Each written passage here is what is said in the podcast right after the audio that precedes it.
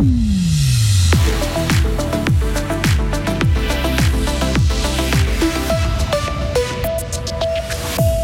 Flexibilisation des heures de travail, syndicats et unions patronales ne sont pas d'accord.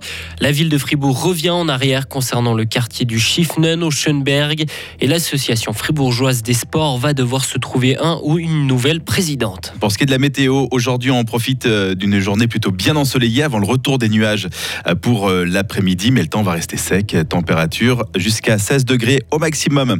Le journal avec Hugo Savary, bonjour. Bonjour Jonathan, bonjour à toutes et à tous. Les Suisses travaillent 14 jours de moins par année qu'il y a 10 ans. C'est en tout cas ce qu'affirment les patrons et il faut que ça change selon l'Union patronale suisse. Elle s'attaque à la mode du temps partiel et est contre une semaine à 4 jours de travail. Il faut également pallier au manque de personnel. Cela pourrait passer par la flexibilisation des heures de travail. François Clément est co-secrétaire régional d'Unia Fribourg. Il ne voit pas le besoin d'amener encore plus de flexibilisation dans le monde du travail. Le cadre légal est, très large. J'espère que l'UPS a pris le temps d'aller le lire. Il permet déjà des horaires relativement étendus. Après, il y a des endroits où ça se pratique moins selon les conventions de branche parce que bah, c'est moins possible. Par exemple, dans la construction, l'extension des horaires à son maximum est difficile parce que vous ne voudriez pas avoir un chantier sous votre fenêtre à 9h du soir. C'est comme ça. Les magasins ferment aussi à des heures où il a pas décent de demander à des personnes d'être encore présents alors qu'il n'y a pas de clients. Et puis, euh, il y a beaucoup d'emplois où, ben, effectivement, à 17h, 18h, euh, même dans les emplois de bureau, on ne considère pas si intéressant que ça de rester au travail pour rester au travail. Maintenant, il y a des fois dans des emplois, selon les conditions, selon les nécessités, surtout dans des emplois haute compétence, où ben, on trouvera normal un soir de rester beaucoup plus tard, parce que là, il faut vraiment boucler ce dossier. C'est déjà quelque chose qui se fait. Je ne vois pas ce qu'il y aurait à flexibiliser en plus à l'heure actuelle. On dirait que le mot a été envoyé sa connotation agréable aux oreilles de l'UPS, mais sans prendre en compte la réalité. Selon l'Union patronale suisse, la Suisse manquera d'un demi-million de travailleurs d'ici à 2030. L'abbé Beauvais a l'honneur à Salles. La commune gruyérienne a créé un sentier autour de cette figure fribourgeoise.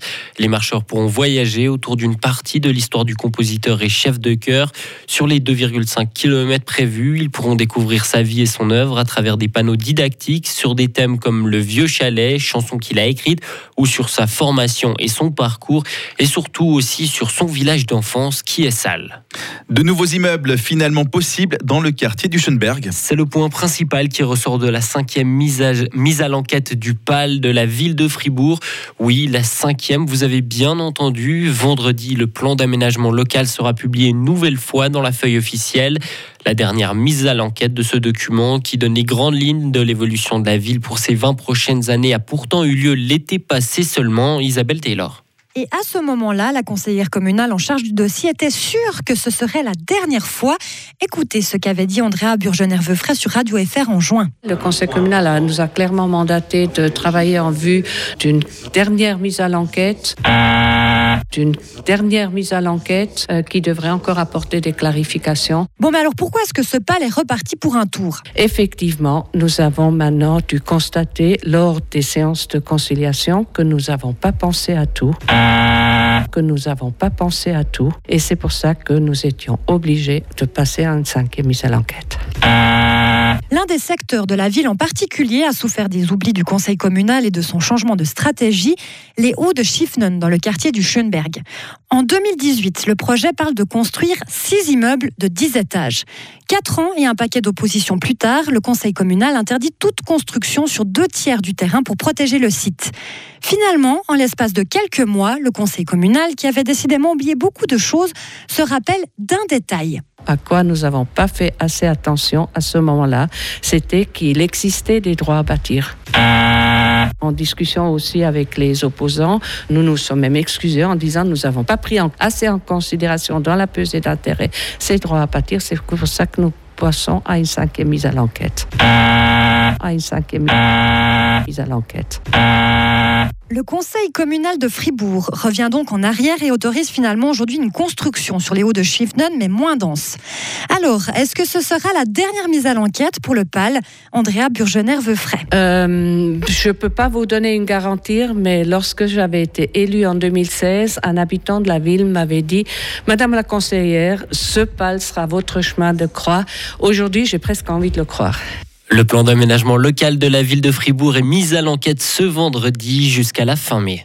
L'association fribourgeoise des sports va perdre sa présidente. Gabriel Bourguet, Bourguet tirera sa révérence lors d'une assemblée prévue ce soir à Mora. La veuve de 51 ans a passé 10 ans à la tête de la fêtière.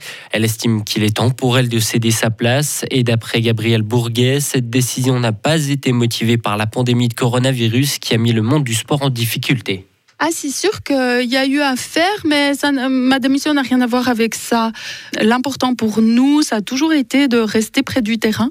Donc on est toujours, toujours resté en contact avec les membres pour savoir euh, quels étaient leurs soucis, quels étaient leurs besoins. On a essayé de s'engager pour leurs besoins. Et je crois qu'aujourd'hui, euh, le sport a fait preuve de beaucoup de résilience. Et je voudrais saluer vraiment le, travail des bénévoles euh, et des gens qui se sont engagés pour que le sport reste debout. Le successeur de Gabriel Bourguet n'est pas encore connu. Marc Pochard s'est porté candidat.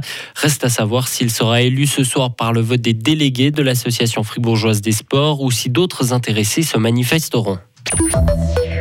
La Suisse renforce sa lutte contre les produits de contrefaçon. Les douanes vont pouvoir plus facilement détruire des objets contrefaits importés. Le Conseil fédéral a transmis un projet au Parlement. Cette procédure simplifiée fait l'unanimité pour l'heure. La Suisse est le quatrième pays le plus touché par la contrefaçon. Les civils sont les plus grandes victimes du conflit au Soudan. Le responsable de l'ONU sur place a dénoncé le peu de considération de la part des deux camps qui attaquent des zones habitées au mépris du droit de la guerre. Malgré le cessez-le-feu de 72 heures annoncé lundi, des combats ont continué dans des lieux stratégiques de la capitale Khartoum. Nouveau procès contre un opposant politique en Russie. Evgeny Roizman est l'un des derniers détracteurs du Kremlin encore présent en Russie. Il est accusé d'avoir discrédité l'armée. Il avait dénoncé l'offensive en Ukraine dès le début de la guerre. Il risque jusqu'à trois ans de prison. Et enfin, l'Allemagne et la Grande-Bretagne ont intercepté trois avions de reconnaissance militaire russes au-dessus de la mer Baltique. Une annonce de l'armée de l'air allemande. L'Allemagne et la Grande-Bretagne participent dans le cadre de l'OTAN à la de l'espace aérien au-dessus des États baltes. Retrouvez toute l'info sur frappe et frappe.ch.